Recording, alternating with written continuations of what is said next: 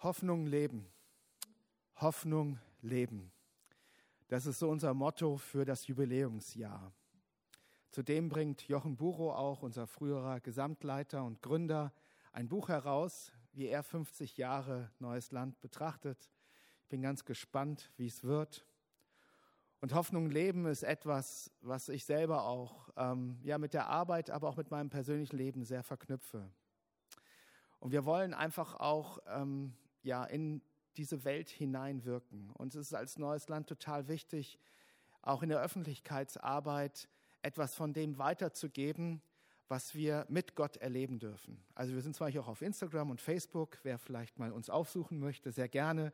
Wir haben seit neuestem auch einen YouTube-Kanal mit verschiedenen Angeboten und es wird im Jubiläumsjahr auch einiges an besonderen Veranstaltungen geben. Also schaut ruhig mal auf unsere Homepage, was da so angekündigt wird. Aber damit verbunden ist es auch etwas, wo wir gegen den Mainstream sind. Die Drogenpolitik, die Suchtpolitik in Deutschland tickt anders. Und das ist schon auch, das hat sich in den 30 Jahren, wo ich jetzt im neuen Land mit dabei sein darf, total verändert. Wir hatten vor 30 Jahren auch nach wie vor eine große Drogenszene in Hannover. Es ging vor allen Dingen um Heroin. Und es ging vor allen Dingen darum, dass viel Leidensdruck da war und dass dieser Leidensdruck viele motiviert hat, Heilung zu suchen, einen Neuanfang zu wagen. Und jetzt, 30 Jahre später, hat sich das total verändert. Das, was Ruth beschreibt, das ist total schön, dass wir das auf der Szene erleben dürfen. Aber teilweise ist es harte Arbeit, weil eben durch die ganze Substitution, dadurch, dass Ärzte immer wieder auch vielen Drogenabhängigen sagen, du wirst lebenslang einen Ersatzstoff brauchen, genauso wie ein Diabetiker sein Insulin braucht, wird viel Hoffnung auch genommen. Und natürlich ist das in Einzelfällen immer wieder auch wahr, dass manch einer, der 20, 30, 40 Jahre konsumiert, es dann unheimlich schwer hat, ganz ohne Medikamente klarzukommen. Und wir merken auch in Therapie, wie gut es ist, mit Antidepressiva, mit Medikamenten auch zu arbeiten und dass das Heilung fördert. Aber diesen Ausstieg zu wagen, einen Neuanfang ohne Suchtmittel, ohne einen Ersatzstoff, ist häufig eine ganz große Hürde. Und ich habe gemerkt, so in Vorbereitung auch für die Predigt, ähm, und das erste Bild darf gerne schon rein, und vielleicht kannst du einfach dann auch weiterklicken, so wie es gerade passt. das wäre schön. Ähm, in Vorbereitung auf die Predigt habe ich auch gemerkt, ich hatte einen vor Augen, der bei uns im Haus der Hoffnung gerade die Nachsorge macht der vor einem Jahr angekommen ist und der vorher auch in Therapie in Amelit und in der Clearingstation war und der in der Clearingstation kam mit dem Ziel, von dort aus aber in eine Therapie zu gehen mit Ersatzstoffen, weil er eigentlich keine Hoffnung hatte, jemals ohne Ersatzstoffe leben zu können. Und dann Alexander Fietz, unser russischsprachiger Mitarbeiter, der hat ihn immer wieder herausgefordert und hat gesagt, willst du nicht vielleicht doch den Ausstieg wagen, aber er konnte es sich nicht vorstellen. Und ein anderer Mitarbeiter in der Clearingstation hat ihn immer wieder auch von dem erzählt, ähm, wo Menschen es geschafft haben. Doch er konnte es sich nicht vorstellen. Er war total schlapp, er war müde, sein Körper war ausgezerrt und deshalb dachte er, ich brauche diesen Ersatzstoff, es geht nicht ohne. Dann, nach zwei Monaten, weil immer wieder im Gespräch Leute ihn nicht in Ruhe gelassen haben, hat er sich doch für eine Therapie in Amelit entschlossen. Und er ist recht zitternd und zagend hingegangen. Und auch die ersten Monate in Therapie waren schwer. Also es war so, dass er auch nur halbe Kraft hatte, dass alles anstrengend war, die Gruppen, die Einzelgespräche und eigentlich war ihm alles zu viel. Und dann hat er sich nach zwei Monaten Therapie bekehrt und hat sich für ein Leben mit Jesus entschieden. Und da ist ein Stück der Motor angesprungen. Da hatte er plötzlich neue Lebenskraft. Da ging plötzlich etwas los, wo er dachte, ja, so könnte tatsächlich ein Leben ohne Ersatzstoffe mit Gott funktionieren. Und jetzt ist er in der Nachsorge im Haus der Hoffnung und äh, blickt zurück auf etwas, wo er total dankbar und froh ist, dass er diese beiden Entscheidungen getroffen hat. Sie haben einen Heilungsprozess in Gang gesetzt, in all der Schwere, die vorher da war. Aber ich kann euch auch von vielen Situationen berichten, wo das nicht geklappt hat. Menschen, die enttäuscht wieder aus dem neuen Land gegangen sind. Unter anderem, weil sie auch gebetet hatten und es ist nichts passiert. Weil wir für sie gebetet hatten und es ist nichts passiert. Und manch einer hat mit dem Leben dafür bezahlt und ist durch eine Überdosis dann gestorben. Wir mussten viele Menschen auch verabschieden, die einfach nicht die Heilung erlebt haben, die sie sich erhofft haben, die keinen Neuanfang erlebt haben, wie es ihnen Aussicht gestellt worden ist. Und ich finde, das ist auch eine ganz schön schwere Bürde. Und viele von euch kennen das. Wenn man betet und nichts passiert, wenn man jemanden Hoffnung macht, mit Jesus wird etwas anders und es wird nicht anders. Und deshalb möchte ich heute mit euch da auch hingucken, ähm, was tun wir, wenn eben Enttäuschung da ist? Was fördert Heilung? Was fördert einen Neuanfang und warum bleibt es manchmal stecken? Und wie ist diese Anleitung im Jakobusbrief gemeint, wo es ähm, Jakobus uns einfach erzählt, wie wir es machen sollen, auch das Ältestengebet, wo es besser werden soll. Wie ist das alles gemeint? Und da möchte ich mit euch hineinschauen. Es ist der Predigttext Jakobus 5, die Verse 13 bis 18 und ich lese aus der Elberfelder Übersetzung vor. Leidet jemand unter euch? Er bete. Ist jemand guten Mutes? Er singe Psalmen. Ist jemand krank unter euch? Er rufe die Ältesten der Gemeinde zu sich und sie mögen über ihm beten und ihm mit Öl salben im Namen des Herrn. Und das Gebet des Glaubens wird den Kranken retten. Und der Herr wird ihn aufrichten.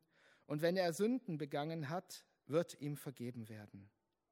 Bekennt nun einander die Sünden und betet füreinander, damit ihr geheilt werdet. Viel vermag ein gerechten Gebet in seiner Wirkung. Elia war ein Mensch von gleichen Gemütsbewegungen wie wir, und er betete inständig, dass es nicht regnen möge, und es regnete nicht auf der Erde drei Jahre und sechs Monate. Und wieder betete er, und der Himmel gab Regen, und die Erde brachte ihre Frucht hervor. Ich bete noch. Jesus, ich danke dir dafür, dass dein Wort lebendig ist. Ich danke dir dafür, dass es nicht leer zurückkehrt. Und auch wenn wir oft nicht immer alles verstehen, wenn wir manchmal nur Bruchstücke erkennen, wenn Heilung auf dieser Erde unvollkommen ist, so danke ich dir doch dafür, dass wir dein Wort in Anspruch nehmen dürfen, dass die Verheißungen gültig sind. Und deshalb bitte ich dich, dass du durch deinen guten Heiligen Geist uns dein Wort aufschließt, erklärst, dass es Frucht bringt und wir im Glauben gestärkt werden. Amen. Ja, also die Anleitung auf den Punkt gebracht auf der nächsten Folie, ganz einfach. Leidet jemand, dann bete. Bist du gut drauf, dann sing einen Psalm. Bist du krank, ruf die Ältesten und lass dich mit Öl salben. Und das Gebet des Glaubens, Dadurch wird der Kranke gerettet. Da, wo er die Sünden bekennt, da ist Heilung. Und betet so wie Elia und dann wird es regnen. so einfach ist das Ganze. Schön wär's. Für mich war es ein Aha-Erlebnis, als ich tatsächlich einen Kommentar gelesen habe, wo einfach auch so die griechischen Wörter, die dort stehen im Text, ähm, also in der Übersetzung, wo das, der deutsche Sprachgebrauch oft nicht reicht, was sie eigentlich an der Stelle auch noch bedeuten und wie man auch diesen Text noch lesen kann. Und das fängt schon direkt im ersten Vers an. Da heißt es, leidet jemand unter euch? Und das Wort, das dort steht, ich habe nachgelesen, Kakopathei, heißt schlimmes Erleiden, einen Mangel zu verspüren. Also es geht nicht um körperliche Leiden ausschließlich sondern hier geht es um alles, was uns manchmal schwer ist. Und als ich gelesen habe, ähm, einen Mangel erleiden, dachte ich, ja, das ist ja genau das, womit wir tagtäglich zu tun haben. In so vielen Bereichen ist Not. In so vielen Bereichen haben wir Mangel. In so vielen Bereichen haben wir Sorgen. Und mit allem dürfen und sollen wir zu Jesus, zu Gott, zum Heiligen Geist kommen. Und ich glaube, es ist kein Zufall, dass dieser Vers direkt verknüpft ist mit dem nächsten, wo es heißt, ist jemand guten Mutes, so singe er Psalme. Ich habe mich gefragt, für wen sollen die Psalmen gesungen werden? Natürlich dienen sie auch zur eigenen Auferbauung. Aber ich habe direkt auch an David und an Saul gedacht, wo David für Saul gesungen hat und Saul, der tiefste Depressionen hatte, der immer wieder unter heftigen Bindungen auch gelitten hat, wo Satan ihn, glaube ich, wirklich gebeutelt hat, kam besser drauf, hat neuen Mut gefasst durch den Lobpreis, den David angestimmt hat. Wenn man hier nachliest, dann steht das Wort ähm, Psaletto und Psaletto heißt eigentlich ein Saiteninstrument anspielen. Also ne, alle, die nicht spielen können, Pech gehabt. Nein, ganz so schlimm ist es nicht. Es taucht tatsächlich wohl nur viermal im Neuen Testament auf. Und ich habe die Stellen nachgelesen und besonders interessant fand ich zwei andere Stellen auch noch, ähm, wo dieses Wort Psaletto auftaucht. Nämlich einmal in Epheser Kapitel 5, Vers 19. Da heißt es, indem ihr zueinander im Psalmen und Loblieder und geistlichen Liedern redet und den Herrn mit eurem Herzen singt und spielt. Lobpreis, sehr dezimiert in der Gemeinde während Corona. Ich bin selber Lobpreisleiter bei uns in der Walderseestraße und war schon auch hin und wieder frustriert, denn es hieß drei Lieder, mehr nicht. Und natürlich, es ist gut, dass wir überhaupt singen dürfen und singen können. Und ähm, es ist schon ein Geschenk des Himmels, wenn wir immer wieder auch solche Zeiten haben, wo wir gemeinsam diese Lieder, diese Texte, häufig ja Texte aus dem Wort Gottes gemeinsam anstimmen können. Und ich habe auch gemerkt vor dem Laptop, wenn ich den Livestream verfolgt habe, ist es immerhin besser als gar nichts. Aber ich merke auch im neuen Land, da wo wir in den Hausgemeinschaften die ganze Zeit immer wieder auch noch singen konnten, singen durften, wo wir teilweise in, in dem harten Lockdown dann auch ähm, eigene Gottesdienste in den Häusern gefeiert haben, ist es etwas, wo tatsächlich immer wieder so viel passiert. Also wo tatsächlich, da wo wir zusammen singen, Gott loben, die Psalmen wirklich durchgehen, dass tatsächlich gerade da häufig dieses Geschenk des Himmels ist, dass Bindungen gelöst werden, dass ähm, Menschen einfach tiefer Jesus erkennen. Und es gibt manchen Gast in der Clearingstation, der mit dem Glauben monatelang nichts anfangen konnte. Aber die Lieder, der gemeinsame Lobpreis, da geschah etwas im Herz. Das zweite, wo Psaletto auftaucht, ist im ähm, 1. Korinther 14. Da heißt es im Vers 15, denn wenn ich in einer Sprache bete, so betet mein Geist, aber mein Verstand ist fruchtlos. Was ist nun? Ich will beten mit dem Geist, aber ich will auch beten mit dem Verstand. Ich will Lob singen, Saletto, mit dem Geist, aber ich will auch Lob singen mit dem Verstand. Paulus schreibt das, als es um die Gebetssprache geht, als es um die Zungenrede geht. Und was bedeutet das, wenn ich in einer Sprache singe und bete, die ich nicht verstehe? Ist mein Verstand dann tot? Ich weiß nicht, wer von euch ähm, in einem Zungengebet betet. Es ist eine Gabe, die nicht jeder hat. Ich glaube, die auch nicht jeder braucht. Aber ich bin sehr dankbar dafür. Und ich merke gerade dann, wenn ich im Gespräch manchmal mit einer Person nicht weiter weiß, oder manchmal auch, wenn ich für jemanden bete und keine Worte finde. Manchmal ist man auch sprachlos durch das, was der andere einem gerade erzählt. Man ist betroffen. Man ist ratlos von dem, wie jetzt vielleicht noch Hilfe möglich ist. Dann fange ich oft auch an, in Sprachen leise zu beten. Und ich merke, dass durch es manchmal in meinem Verstand Impulse gibt, die mir tatsächlich weiterhelfen wo ich glaube, dass es immer mehr ein Raum ist, wo Gott auch Impulse sendet, die wir gerade dann im Gebet oder im Gespräch für andere oder manchmal auch für uns selbst nutzen können. Und deshalb finde ich das so interessant, wenn es hier heißt in Jakobus, ist jemand guten Mutes, dann singe er Psalme, dann ist es etwas, was nicht nur für dich ist, sondern ich glaube, es gerade im Zusammenhang zu dem, ein Vers vorher oder ein paar Buchstaben vorher leidet jemand, dann bete er. Und ist jemand, jemand guten Mutes, dann lass er das Seiteninstrument anklingen, dann singe er Psalmen. Es gehört zusammen. Und deshalb brauchen wir einander und deshalb ist es so gut, dass es miteinander verquickt ist, wie bei David und bei Saul. Gehen wir weiter. Hier heißt es, ist jemand krank? Und dann kommt dieses Szenario. Rufe er die Ältesten und äh, lass er sich mit Öl salben. Und als ich da nachgelesen habe, fand ich schon mal total interessant, dass hier eben auch in der griechischen Sprache bei Krankheit tatsächlich auftaucht Asthenei. Und Asthenei ist nicht in erster Linie die körperliche Krankheit, sondern in, in den Evangelien ist es häufig im Zusammenhang mit körperlich kranken Menschen.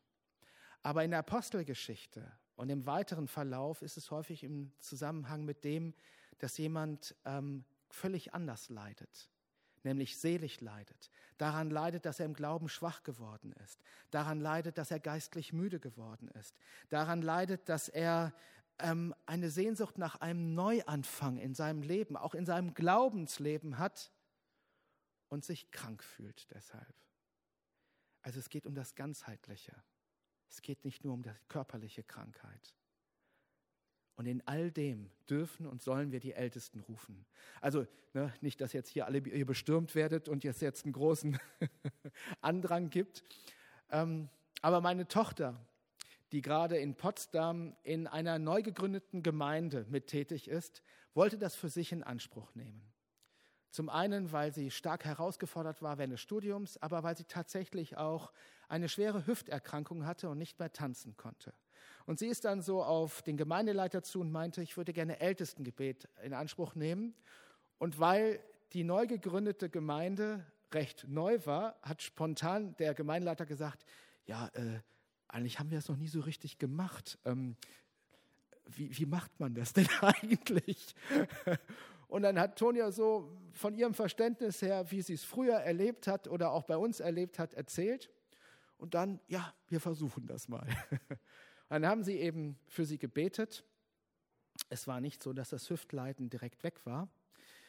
Es ist eher eine lange Krankheitsgeschichte gewesen, wo sie jetzt 80 Prozent ungefähr ohne eine Operation, aber mit viel Osteopathie auch ähm, wiederhergestellt bekommen hat.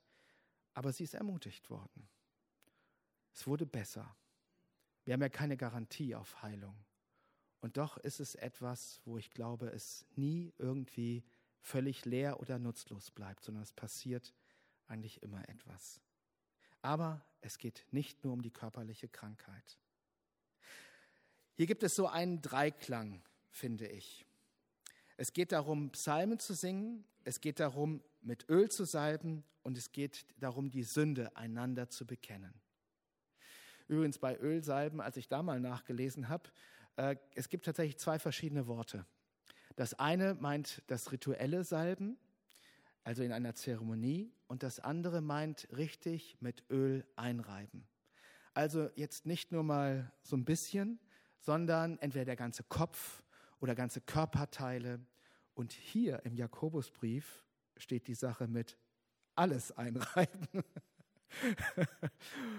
und zwar diente es damals dazu, und das finde ich eigentlich ein schönes Bild auch für heute, dass man dadurch erfrischt wird. Und häufig Leute, die durchgehangen haben, die gelitten haben, da war auch nicht mehr so die Körperpflege im Vordergrund. Und es war etwas, wo man wirklich einfach auch sinnbildlich ähm, richtig durch diese Salbung neu durchatmen sollte, ähm, richtig auch körperlich sich erfrischt fühlen sollte. Und das finde ich ein schönes Bild dafür, wenn es darum geht, sich mit Öl salben zu lassen. Das nächste ist hier das Gebet des Glaubens. Dann wird der Kranke gerettet. Also zum einen, hier steht für Kranker das Wort Kamonta und das bedeutet matt und lebensmüde.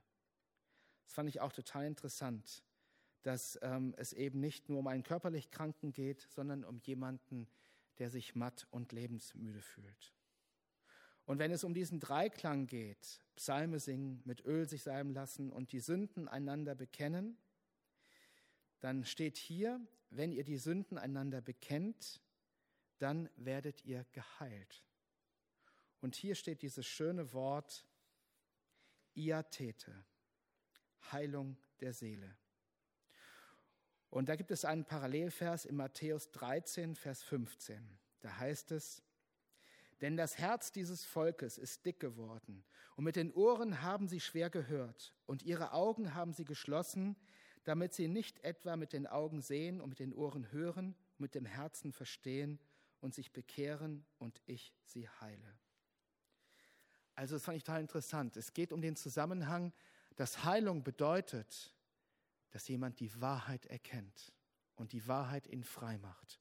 Und dass Heilung bedeutet, dass jemand gerettet wird, dass er aus einer Verblendung, aus einer Verstockung des Herzens herauskommt. Und das ist unsere Mission als neues Land. Das ist das, wo ich merke, wir sind, obwohl wir gewachsen sind, immer noch eine geistliche Bewegung. Und das wollen wir bleiben. Bei allem Institutionellen, was wir brauchen, Einrichtungen, Bestimmungen, vom Brandschutz bis sonst wohin, alles wichtig. Aber wichtig ist dieses pneumatische System, durchdrungen zu sein vom Heiligen Geist. Das ist mein Gebet, was ich mir wünsche. Und darum geht es, dass Menschen gerettet werden, dass sie aus ihrer Verblendung herauskommen und dass sie deshalb heil werden. Einander die Sünden bekennen ist etwas Wichtiges. Und da möchte ich euch auch ermutigen. Nicht müde zu werden, deshalb auch immer wieder mit jemandem zu andre, mit jemand anders das zu tun.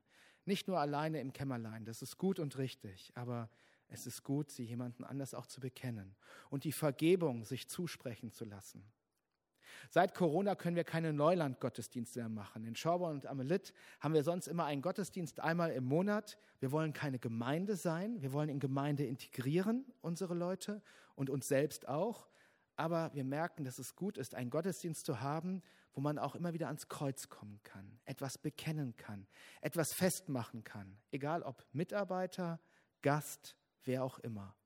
Und ich habe das sehr schätzen gelernt, persönlich, aber auch in der Arbeit, weil die Ehrlichkeit nimmt die Macht der Lüge.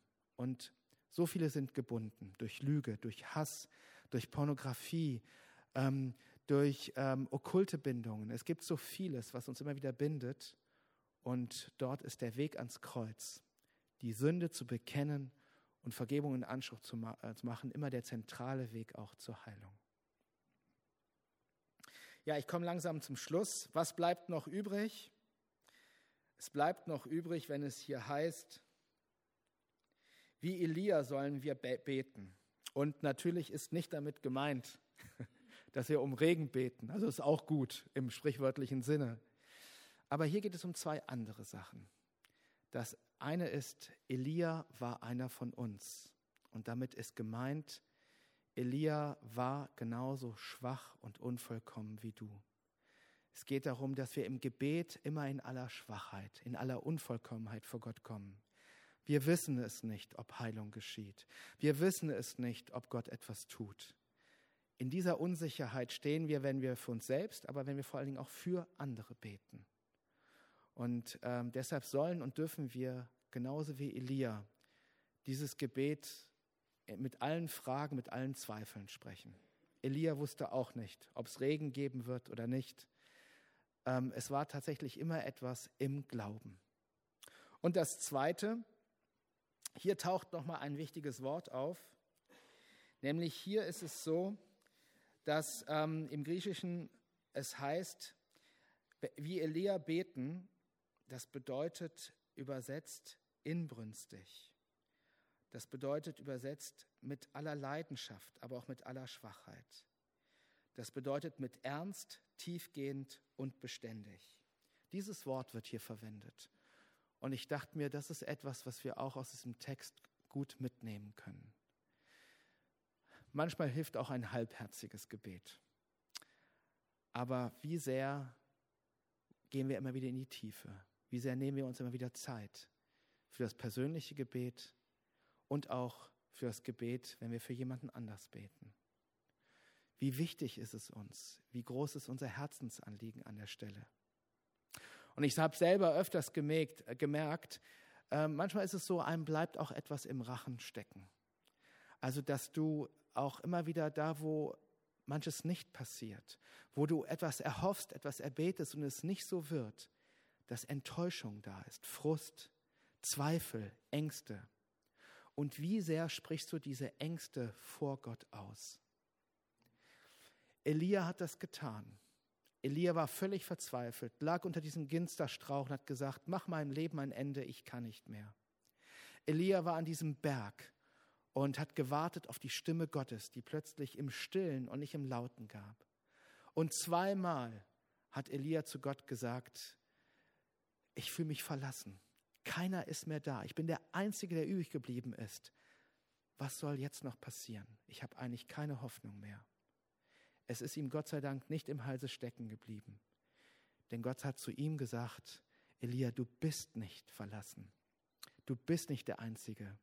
Es gibt noch etliche Hunderte von ähm, Propheten und auch von Menschen, die noch da sind, die du nicht siehst, aber zu denen ich dich führen möchte. Und mit dieser Verheißung konnte Gott weitergehen. Und deshalb bedeutet Gebet immer auch, dass wir all unsere Zweifel, all unsere Ängste vor Gott ausschütten und dann auf seine Stimme warten. Ja, ich fasse nochmal zusammen. Wir leben in einer gefallenen Schöpfung. Wir dienen einander in Unvollkommenheit. Heilung ist immer bruchstückhaft, aber ganzheitlich. Und Jakobus gibt uns eine Anleitung. Leidet jemand, dann bete er. Ist jemand guten Mutes, dann singe er Psalmen, nicht nur für sich selbst, sondern auch für andere.